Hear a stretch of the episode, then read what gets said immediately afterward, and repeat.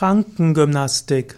Krankengymnastik ist eine sehr erfolgreiche Therapieform, die leider heute seltener verwendet wird als früher. Krankengymnastik ist eine Behandlungsform, mit der Krankheiten aus fast allen Beschwerdebildern therapiert werden können. Krankengymnastik erfasst, umfasst sowohl aktive wie auch passive Therapieformen. Mit Krankengymnastik wird die Bewegungsfähigkeit des Körpers verbessert, die Funktionsfähigkeit verbessert.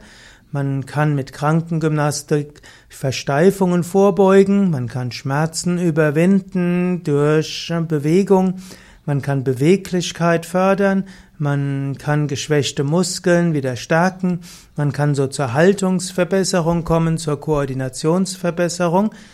In der Krankengymnastik im weiteren Sinne gehören auch Entspannungsübungen dazu, wie auch Atemübungen.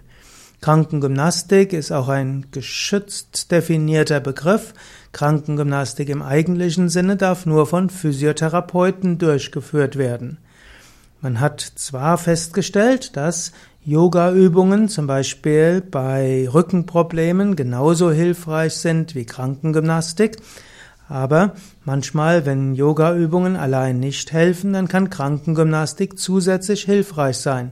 Umgekehrt, wenn Krankengymnastik nicht ausreichend funktioniert, dann kann man auch Yoga zusätzlich machen. Viele Erkrankungen können eben heilen, wenn man, wenn der Körper in Bewegung gehalten wird. Und auch ältere Menschen könnten von Krankengymnastik profitieren.